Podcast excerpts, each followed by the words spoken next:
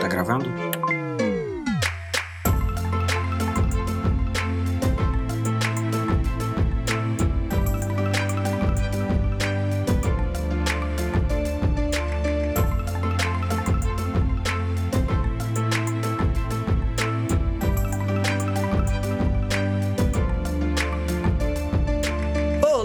Sou o PH e tá começando mais um Projeto Lumos aqui no Pegadoria. Estou ao lado da Ana Flávia. Oi. Chegamos hoje no capítulo 7 de Harry Potter e o Prisioneiro de Azkaban. O capítulo O Bicho Papão no Armário. Mais um capítulo de aulas. O passado foi um capítulo de aulas, né? O episódio passado. E esse vai continuar sendo só com aulas. Mas aulas diferentes e com mais emoção. Não, não sei se é mais. O, o anterior também teve emoção, né? Teve Draco ferido, loucura da professora. Então, vamos, vamos Ferido, lá. né? é, ferido, muitas aspas, ferido. Mas vamos lá, então, começar já a discussão desse capítulo depois da vinhetinha.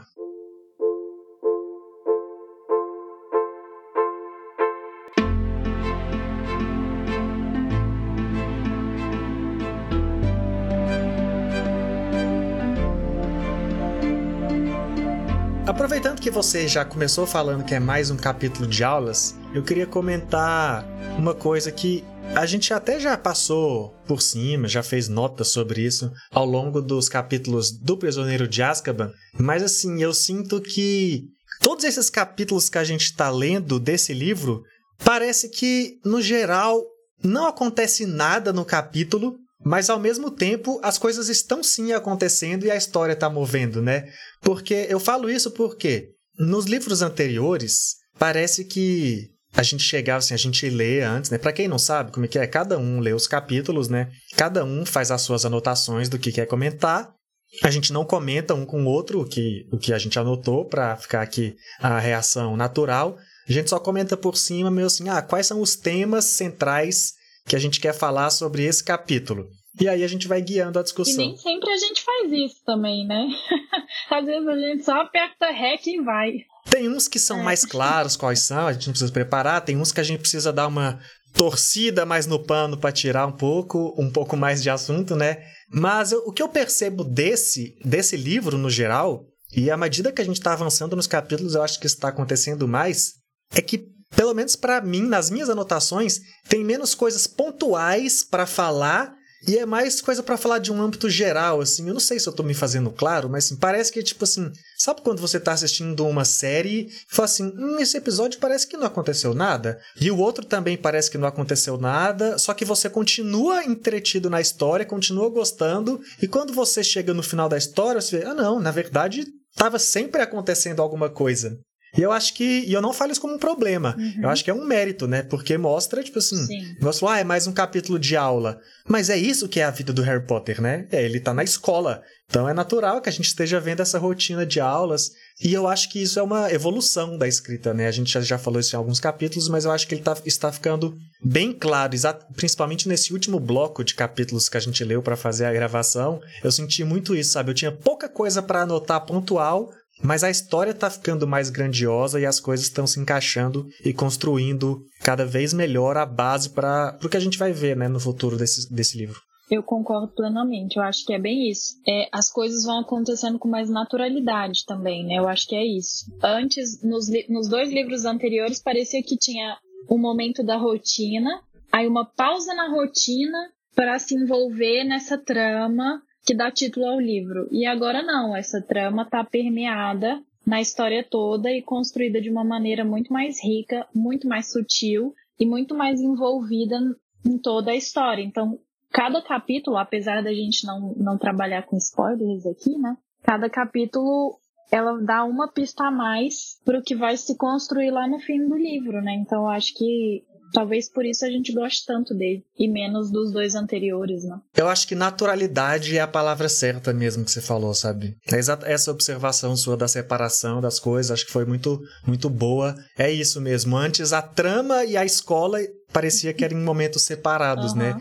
Agora não, agora a trama está no dia a dia da escola E é por isso que a gente está em mais um capítulo de aula. Basicamente, esse capítulo serve para colocar duas aulas aí, é uma aula com o Snape e depois uma aula com o Lupin, a primeira aula com o Lupin, e eu acho que o capítulo usa essas duas aulas de uma maneira muito interessante, muito bem desenvolvida para mostrar como os dois são opostos, sabe? Exatamente. O Lupin e o Snape. Eu anotei exatamente isso. Tanto como professores, tanto como pessoas, sabe? Uhum. Tipo assim, a estrutura do capítulo é uma aula em que o Snape é talvez o pior momento dele, Uhum. não pior como personagem, sim, pior como pessoa para os personagens, eu digo, né? Tipo assim, ele é horrível. Você, a você consegue. Você nem consegue, eu acho, tipo assim, pelo menos no meu caso, que eu nunca tive professores tão horríveis. é, e acho que você também não, porque a gente teve basicamente os mesmos por ter estado nas mes na mesma escola. Então, você vê um professor assim como o Snape nessa aula, ele é terrível, Ele é tão odioso. terrível que mais pra frente ele é o maior medo do Neville, Uhum. sabe? Imagine o maior medo da vida de um estudante ser o seu professor.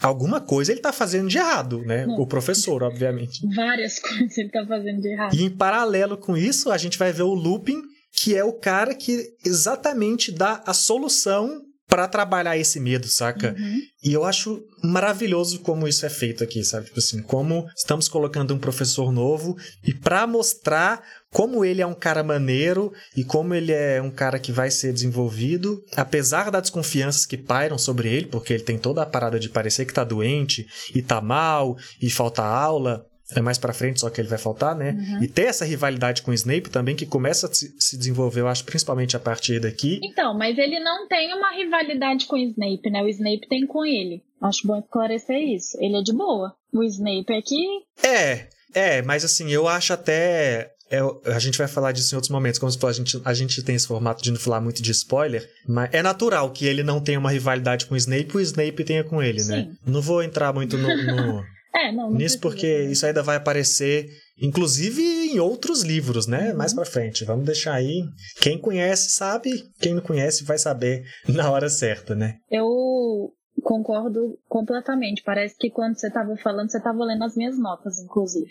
Porque é isso. o- a gente comentou, né? O capítulo anterior também era de aulas, mas eu acho interessante que, assim, o capítulo anterior era de aulas, mas eram de dois professores que estavam iniciando, um iniciando de fato como professor e a outra aparecendo pela primeira vez para o leitor. Então eram duas, duas primeiras aulas que a gente tinha contato e dois professores meio desajeitados. Então, né, assim, era um, era um capítulo que também tinha essa estrutura, mas com um caráter diferente. Aqui, a estrutura, apesar de o, desculpa, o enredo, apesar de ainda ser de aulas, tem essa estrutura de oposição, né? Você tem uma aula terrível, que é odiosa, que você fica irritadíssimo. Eu fiquei, pelo menos. O professor quer matar o animal de estimação do aluno, saca? Não, e é tudo, né? É assim, o professor assumir o papel de quem humilha os outros. Isso, pelo amor de Deus, que que é isso, sabe? Ele é tudo menos um educador nesse momento. Assim, ele quer tirar sarro, ele quer diminuir. Não faz nenhum sentido. E aí, na sequência, você tem o contrário disso: um professor que acolhe, um professor que, que estimula, que desafia, que ensina e que Inclusive, é a primeira vez na história de Harry Potter que a gente vê uma aula de defesa contra a, defesa contra a arte das trevas funcionar. Né? Porque até então a gente não tinha, nem sabia direito o que, que ia ser essa matéria, porque não existiu essa aula até hoje, né? A gente tinha um professor que só falava dele e um outro que só ficava falando lá qualquer abobrinha e era o Voldemort. Então, não teve aula boa. E agora, de repente, a gente tem esse show que o Lupin dá. É porque para mim ele dá um show, ele não dá uma aula. E aí uma, eu só queria aproveitar para fazer um comentário assim com relação ao filme. É, gente- você comentou muito que não gosta do casting, né, do, do filme com relação ao Lupin. E eu assistindo agora de novo, depois que eu li, depois que eu reli agora, né, para gravar, eu senti uma em certos momentos uma antipa- antipatia assim do personagem do Lupin. Ele não parece tão gente boa como ele é no livro. Exatamente, especificamente nesse momento da aula, assim. Ele é super gentil, ele, ah, quem quer responder? E aí a Hermione responde, e aí o Harry fala também. E ele envolve os dois nesse diálogo.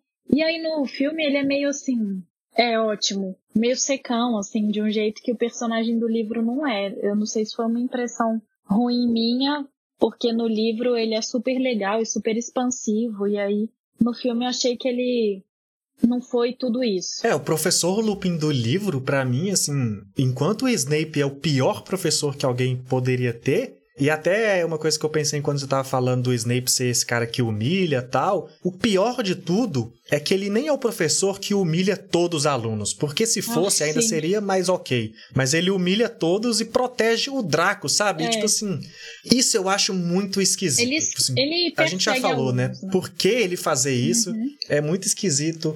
É, na verdade, é assim ele é contra a Grifinória. É isso. Porque a gente nem sabe como ele trata os é. alunos da Corvinal e da Lufa-Lufa, né? Pra poder uhum. colocar mais na balança. Então, assim, é muito bizarro. Eu entendo, sei lá, a rivalidade dele com o Lupin, o ódio dele pelo Harry. Agora, pela Grifinória em geral, é meio bizarro a amargura. E eu acho que nem combina com o Snape que é desenvolvido no futuro, mas deixar as coisas do futuro para o futuro. O que eu ia falar sobre o Lupin é que ele é esse professor em completo oposto ao Snape, o professor brother, sabe? É, sabe quando você tá na escola? Não sei se todo mundo teve o prazer de ter um professor maneiro assim. Uhum. Mas, tipo assim, o professor que, sei lá, na hora do recreio, sai da sala do professor e troca ideia com o aluno. Sim. Ou você vai ter um evento da escola, o professor tá lá e conversando com o aluno de igual para igual, sabe? Não. É óbvio que um professor e um aluno não são iguais em questão de hierarquia, em questão de conhecimento, em questão de várias coisas. Mas, tipo assim, no tratamento pessoal,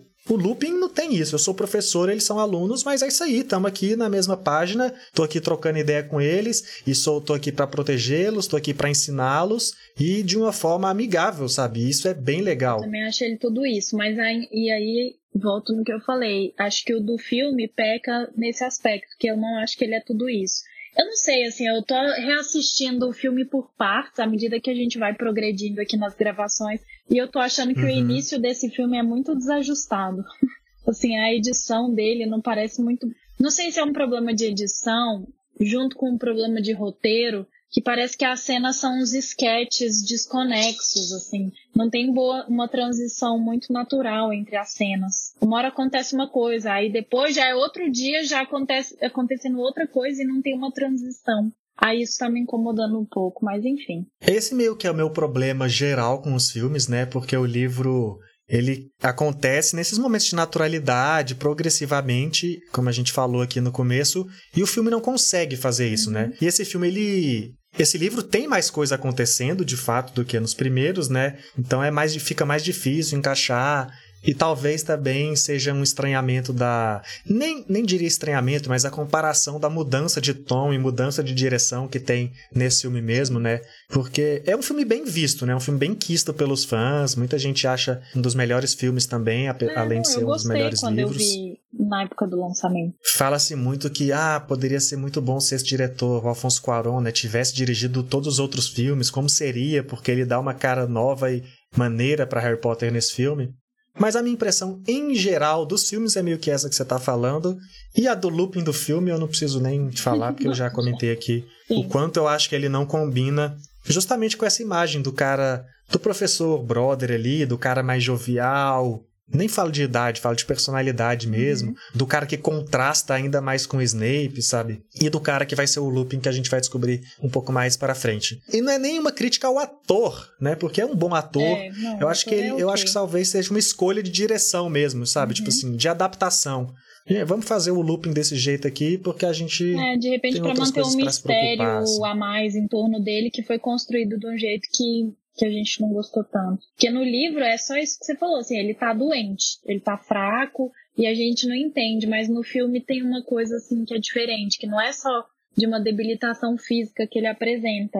É uma coisa assim de uma certa um, distância, uma, uma rispidez, assim, que eu não sei se é uma coisa. Enfim, sei lá. É isso. Vamos seguir em frente. Eu acho que a gente pode falar um pouco mais agora, aprofundar um pouco mais nessa aula que o Lupin dá, que você até chamou de espetáculo, né? Uhum. Mas antes só pontuar algumas coisas que acontecem aí no finzinho da aula do Snape e na transição para essa outra aula, que são momentos chavezinhos, chavezinhos, essa palavra talvez eu acabei de inventar, mas assim, é, eles comentam que o Sirius Black foi avistado ali nos arredores de Hogwarts, né, nas proximidades. Eu acho que, tipo assim, da maneira mais aleatória, por mais que a gente esteja fazendo elogios aqui à evolução da narrativa aqui, é muito aleatório como isso acontece, eu acho. Tipo assim, no meio da aula. Ah, o Simas Finnegan virou para mim para me pedir um caldeirão Primeiro que eu já nem entendi muito bem, como, nem era um caldeirão, era uma, uma outra parada, uma balança, É, eu acho. eu e aí fala, ah, Harry, você viu que o Sirius foi visto aqui? Hã? Por que você tá falando isso do Nada nada, saca?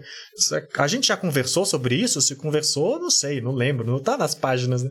Não é um problema, mas eu achei, tipo, velho, por que você tá acho um falando isso no meio da aula, Eu saca? acho.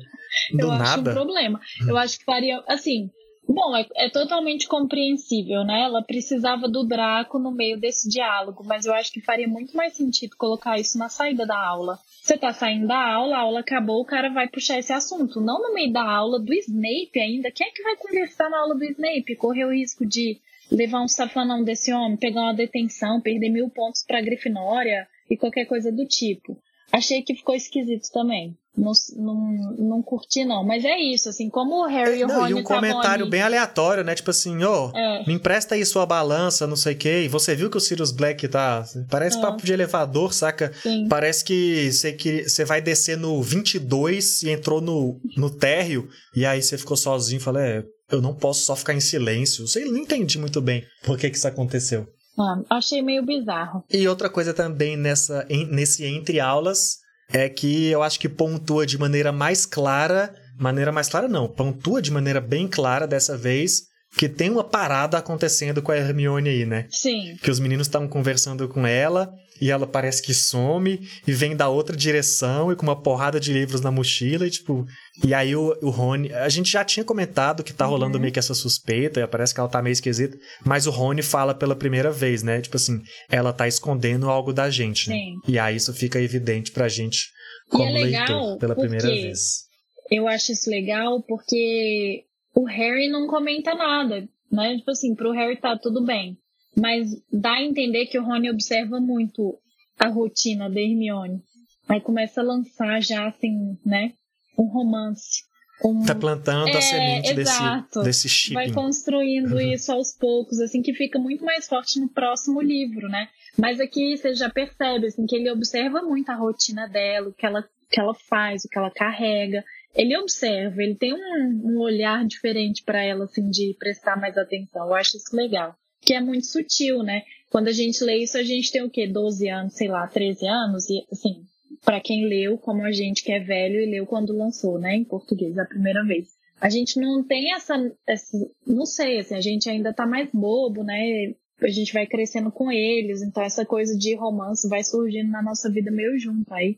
Isso vai ficando mais forte, a gente vai crescendo, eu acho que tudo isso fortalece o vínculo com essa história. Eu acho que entra exatamente na coisa que você falou da naturalidade, né? Porque, tipo assim, nem dá pra perceber que tá surgindo essa coisa de fato, mas como a gente meio que já sabe que vai acontecer, aí Sim. começa a ver nesses pequenos detalhes sabe. essas coisas, né? É. Mas uma coisa que a gente não comentou ali sobre o, o comentário do Sirius Black, né? É que no meio desse diálogo sem noção, eu acho importante voltar porque o, o Draco fica provocando o Harry e ele sugere que se fosse ele no lugar do Harry, ele ia querer se vingar. Né? E aí ele coloca, Ah, volta na questão da naturalidade, né? Ele coloca uma pulga atrás da orelha do Harry, porque o Harry não entende, ué, me vingar? Por que me vingar? Ele não sabe, né? Assim, me vingar do que, ué? O cara matou um monte de gente, quer me matar, o que, que eu tenho a ver com Sei lá. Por que, que eu vou atrás dele? Que que, né? O que se passa? Sei lá. Ele não entende. E aí lá pra frente a gente compreende, mas então, de novo, na- mu- muito sutilmente, surge algo no enredo que, que lá na frente vai fazer sentido, mas de uma maneira casual, eu acho. É, então casual que demora um tempo pra voltar nesse assunto e nessa reflexão, né? Se fosse da- no formato dos outros livros, por exemplo, talvez já nesse capítulo começava uma minhoca na cabeça e fala com os amigos e já começa uma teoria da conspiração, sei lá, bota a capa da invisibilidade, vamos investigar o vai, Draco, essas coisas, sabe? Poção polissuco, Mas aqui não, foi só um comentário do Draco É, e passou, é, tipo assim, o Draco fez um comentário idiota na aula e passou, porque Uhum. tem outras paradas. Vai vir aí quadribol mais pra frente, vai vir outras coisas. É. E vai vir também, como a gente falou muito aqui, essa aula do, do looping, né? Que bela transição. A primeira coisa que eu acho legal destacar é que ela acontece na sala dos professores, que você já tinha pontuado, né? Eu não lembro. Nunca Eu aparece. acho que foi no primeiro filme. livro até que você falou. É, ela não Nunca apareceu no sala de professores e tal. Mas aqui essa aula acontece lá. E assim, nem precisava acontecer lá também, né? Porque assim, não seria muita dificuldade levar esse armário para a sala de aula. Mas É, tudo não- bem. Mas, o mas, fazer isso. mas olha só. Não, aí eu discordo de você, assim. Claro, não, eu concordo que não precisava ser lá. Mas aí você já percebe como o Lupin é um professor mais legal que os outros. Por quê? E aí, assim, eu tô especulando, obviamente, eu tô criando tudo isso na minha mente, mas você já vê uma preocupação dele de, assim, levar os alunos para novos ares, sabe? Não, vamos sair dessa sala, tudo é aula na sala, Hum, sabe? Sim. Não tem isso, assim, Uhum. você todo dia na escola, sentado na carteira, de repente o professor fala, não, vamos lá pra fora fazer um debate na roda, assim, sentar no chão. E isso parece que dá uma animada, assim, né? Renova o ânimo, você fica, pô, Sair da aqui- sala de aula é sempre É, melhor do que então. ficar na sala de aula. E aí eu acho que tem isso, assim, você vê que ele é um professor diferente, porque ele já tá propondo uma coisa que é fora do- da rotina, então já vai dar uma animada. E aí o contraste com a aula do Snape fica ainda maior. Então eu acho que esse é- essa é a razão. O que me incomoda mais é ter um armário de roupa na sala dos professores. Isso me incomoda mais do que, do que qualquer outra coisa. Só que aí eu fiquei pensando que, que é uma coisa que o filme não tem e que pode ser que justifique esse armário de roupas. Eu imagino que em Hogwarts, no li do livro, né, os professores devem vestir uma capinha específica para mostrar que é professor, né? É a única explicação que eu consigo pensar. Porque o livro fala que tem um armário de roupas que os professores guardam uma muda limpa de veste. Mas por que, que eles vão guardar uma veste É, limpa e o que não faz sentido armário? sendo que eles moram lá, É, né? então. Aí eu fiquei pensando, será que Se eles eles têm uma capa casa, igual a né? dos alunos pra vestir, tipo faculdade velha, assim, velha não, tradicional, que o povo de direito tem que ter uma vestezinha? Tem essas coisas até hoje, né? Uhum. Fiquei imaginando que podia ser isso e uma coisa que o filme nunca trouxe. É a única coisa que eu consigo pensar, porque se eles moram lá, eles têm uma, um quarto, né? Então por que eles vão pôr veste na sala dos professores? Isso me incomodou muito, muito. Mas tudo bem. É É, cada um, picuinha. cada um aí. não Cada sei um pra com a que esse armário loucura. realmente vai ser. não sei realmente pra que esse armário tá aí, mas na história ele tá aí pra guardar o famoso bicho papão, né? Sim. Que é essa criatura. E assim, é, esse bicho papão apareceu aqui esses dias, não tem muita explicação, tanto faz. Mas eu acho que é ok também. É bem episódico, né? As coisas que acontecem nesse livro. Como a gente tá falando, parece que não tá acontecendo nada, então cada capítulo é meio episódico pra construir uma trama maior no Sim. fundo. E aí o bicho papão é essa criatura que. Ah, mas peraí, deixa eu te interromper. Antes de falar do bicho papão, a gente prometeu falar do pirraça. Então, Ah, isso! Eu tava pensando enquanto você falava e aí eu esqueci, mas você foi pro guarda-roupa e eu voltei. Até uma coisa sobre o Pirraça que eu, que eu fui pesquisar, não necessariamente sobre o Pirraça, né? Porque ele tá lá, né? Aí fica fazendo piadinha, e aí o Lupin dá uma zoada no Pirraça e manda um feitiço pra espantar ele, o que já é o completo oposto de todos os momentos que a gente viu o Pirraça, né? Nem o Dumbledore faz nada com, com o Pirraça, ninguém nunca enfrentou ele, nem os, nenhum professor, sabe? ele assim. não aguenta. Não é que o Lupin engole, enfrenta, né? Mas ele só dá, tipo, ah, sai daqui, pirraça. Até o Lupin é tão simpático nessa apresentação que é até então de brincadeira. Mas o que eu acho é. O que eu, o, o que eu achei curioso é que o feitiço que ele Né? usa, Reparei. assim, nem parecia nome de feitiço, sabe? Essa foi a parte que me chamou a atenção, na verdade. O feitiço que ele usa é Wedwazzy. Todos os feitiços eram mó nome meio latim. E esse feitiço, o Ed é Wazzy, eu falei, inventou. Nem é, nem é real esse feitiço, sabe? Só que eu fui olhar, pesquisar e assim, não tem nada sobre isso. É um feitiço real mesmo, só que ele só tem um nome meio em inglês. E aí a, a Lia aportuguesou a grafia dessa pronúncia em inglês. E é isso, tipo assim, é uma palavra que não parece um feitiço numa cena aleatória, mas que marca o pirraça. E eu acho legal pra mostrar já diferente. É, eu acho que acrescenta essa postura diferente do Lupin em relação a, ao pirraça, que cria mais pra essa persona amigona dele. Eu acho né? que essa cena ela dá uma pista do tipo assim: beleza, pirraça, você apronta, mas eu também. Não sei porque você tá se achando aí o maior espertalhão dessa escola, se eu já passei aqui, eu sei de qual que é, entendeu? eu acho que é muito isso, assim. Tipo assim, beleza, pirraça, você é um malandrão, mas meu amigo. Hum, Maroto da escola. Exato. E aí, de novo, né, né? Bom, essa cena nem existe no filme, mas isso ajuda a construir a ideia de que o Lupin é esse cara legal, que o filme peca, assim, enfim. Mas aí, uma, mais uma coisa sobre essa cena que, que eu acho bizarra. Pirraça vai colocar um chiclete na fechadura. Isso é piada de trouxa, isso não é piada de bruxo, assim, isso é, não é? Tipo Assim, se um, se ele vai lá pôr um chiclete na fechadura, o cara faz um alô morra e abre a porta. Então, assim, por que, que no mundo bruxo alguém tá preocupado em pôr um chiclete na fechadura? Não faz nenhum sentido. não precisa. Não precisa ter fechadura. Só precisa ter maçanetas, não precisa de fechadura. Não precisa nem ter nada, chave nesse nada. mundo, inclusive. É, verdade, verdade. Exatamente. Não, nem maçaneta. Não, nem, nem maçaneta. Se a o Aloha Morra já abre a porta, Mas, tudo bem, voltando pro bicho papão. Voltando. Então, o bicho-papão é essa criatura, né, que aparentemente não tem a sua forma real conhecida, porque a habilidade do bicho-papão é se transformar no maior medo da pessoa que que tá olhando pra ele, né? Que é uma parada que também não é inventado pela J.K. Rowling, assim como outras criaturas que a gente já viu. Tem muito isso em outras obras, em outras mitologias, né? Tipo assim, outras coisas de bicho-papão. Até, por exemplo, se a gente pegar, sei lá, o filme It, o palhaço do It é bem assim, né? Quem assistiu o filme, eu nem assisti o It Parte 2, mas o It é assim, ele tem aquela forma de palhaço, mas sempre que ele aparece para uma das crianças, ele tá de um jeito diferente, que representa exatamente o medo que essas crianças têm. E a gente vê isso aqui. Mas uma coisa que eu li é que a J.K. Rowling pode ter se inspirado no, na criatura, numa criatura que chama Clutterbump, ou Bump, não sei direito a pronúncia, que termina com PH, que é de um livro chamado Manx Mouse, de um autor americano que chama Paul Gallico. Esse livro foi publicado em 1968.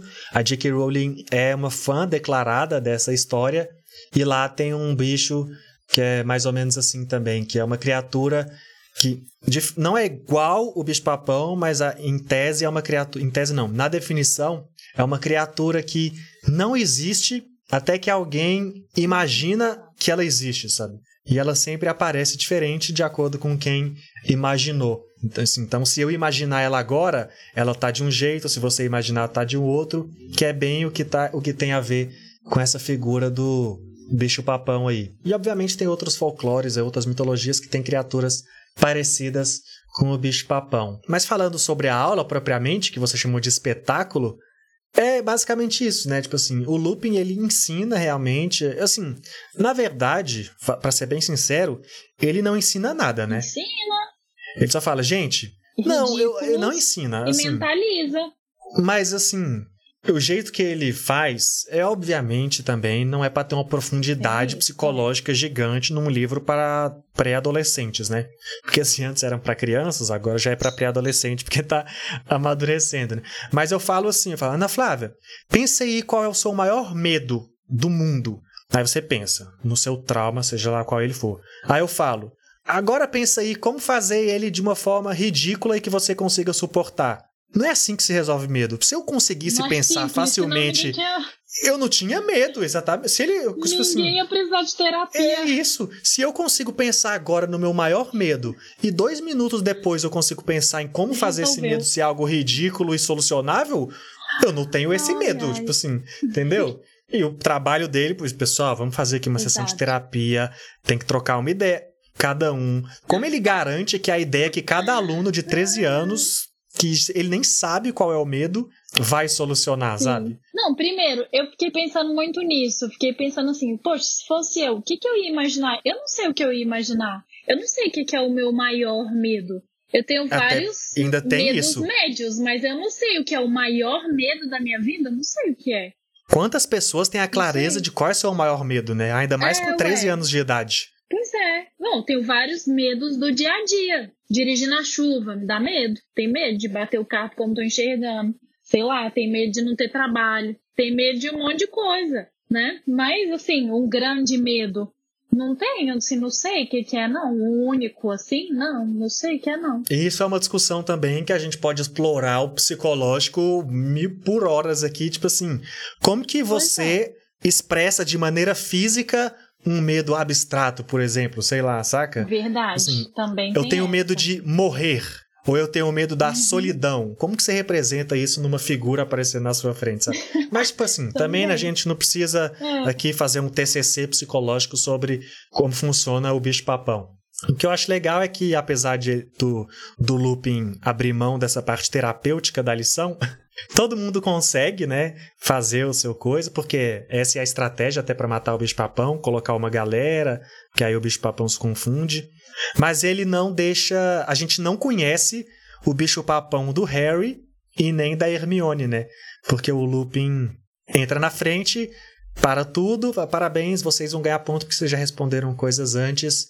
A aula fica por aqui e fica por isso mesmo, sabe? A gente vai explorar isso no próximo capítulo Sim. ou daqui a dois capítulos, sei lá. Mas fica por isso mesmo. Eu acho que o importante de destacar dessa aula é o que a gente já comentou aqui, né? É pontuar a diferença de personalidade e de postura do Lupin como professor, bem perante todos os professores que a gente já viu aqui, né? Porque que professores legais a gente viu até agora? O Hagrid, mas ele não é legal como professor, foi um fiasco é, a aula dele. Sim. A Minerva, que é uma personagem legal, mas como professora, ela não é essa amigona, ela é uma professora é, durona. Ela é muito rigorosa. Então, é. ela pode ser até uma pessoa maneira, mas ela é uma professora rédea curta e o que para crianças e adolescentes geralmente é associado a ser uma pessoa bem chata. professora ruim. E né? a gente tem professores péssimos, né? Como você falou, os de defesa contra a arte das trevas interiores, e o Snape, que é um grande um grande exemplo de vilão aí. Um grande Então eu acho que fica bem pontuado como o Lupin é um cara legal, tal, apesar de estar tá sendo pintada um, alguns mistérios ao redor dele, né? E acho que é isso esse Sim. capítulo, e, né? Mas sabe uma coisa, assim, você comentou que o Harry e a Hermione não enfrentam, né? E assim, o Harry a gente vai entender futuramente a razão disso. E a gente consegue desconfiar também quando a gente lê, né? Só que a Hermione não faz muito sentido, né? Sim, por que ele não deixar a Hermione enfrentar o bicho-papão? Só porque ela respondeu? Eu acho que foi mais uma questão. Não, eu, eu acho que não. Eu acho que não é caso pensado, eu acho que foi só a desculpa que o Lupin deu mesmo, sabe? Sei lá, talvez na fila a Hermione tava, tava atrás do Harry e ele precisou interromper ah. antes do Harry. Pode e aí ser. acabou que interrompeu a Hermione mesmo e falou: Ah, tá bom, eu posso encerrar por aqui. Pessoal, até a próxima ah. aula, muito obrigado. É, pode ser também que ele confie muito na sabedoria da Hermione e eu tô interpretando ele mal. Aí já acho que é uma certa é forçação de barra, porque ele não conhece as pessoas, né? Assim, ele não conhece os alunos, mas é uma possibilidade, sei lá. Acho que não é. É, não é um ele só encontrou Hermione no trem, né? Não, você tem razão.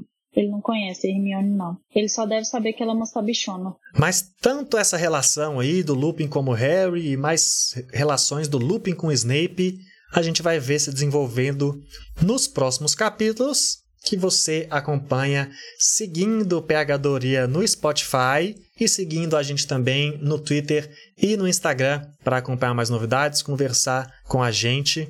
Mandar é isso, né? comentários, né? sugestões, reclamações, de repente. E acompanhar as novidades também que a gente posta e às vezes de outras coisas que estão rodando, tanto o mundo de Harry Potter como eventualmente alguma outra coisinha de cultura pop que a gente consome também. Então é isso, a gente fica por aqui. Até o próximo capítulo. Tchau. Tchau.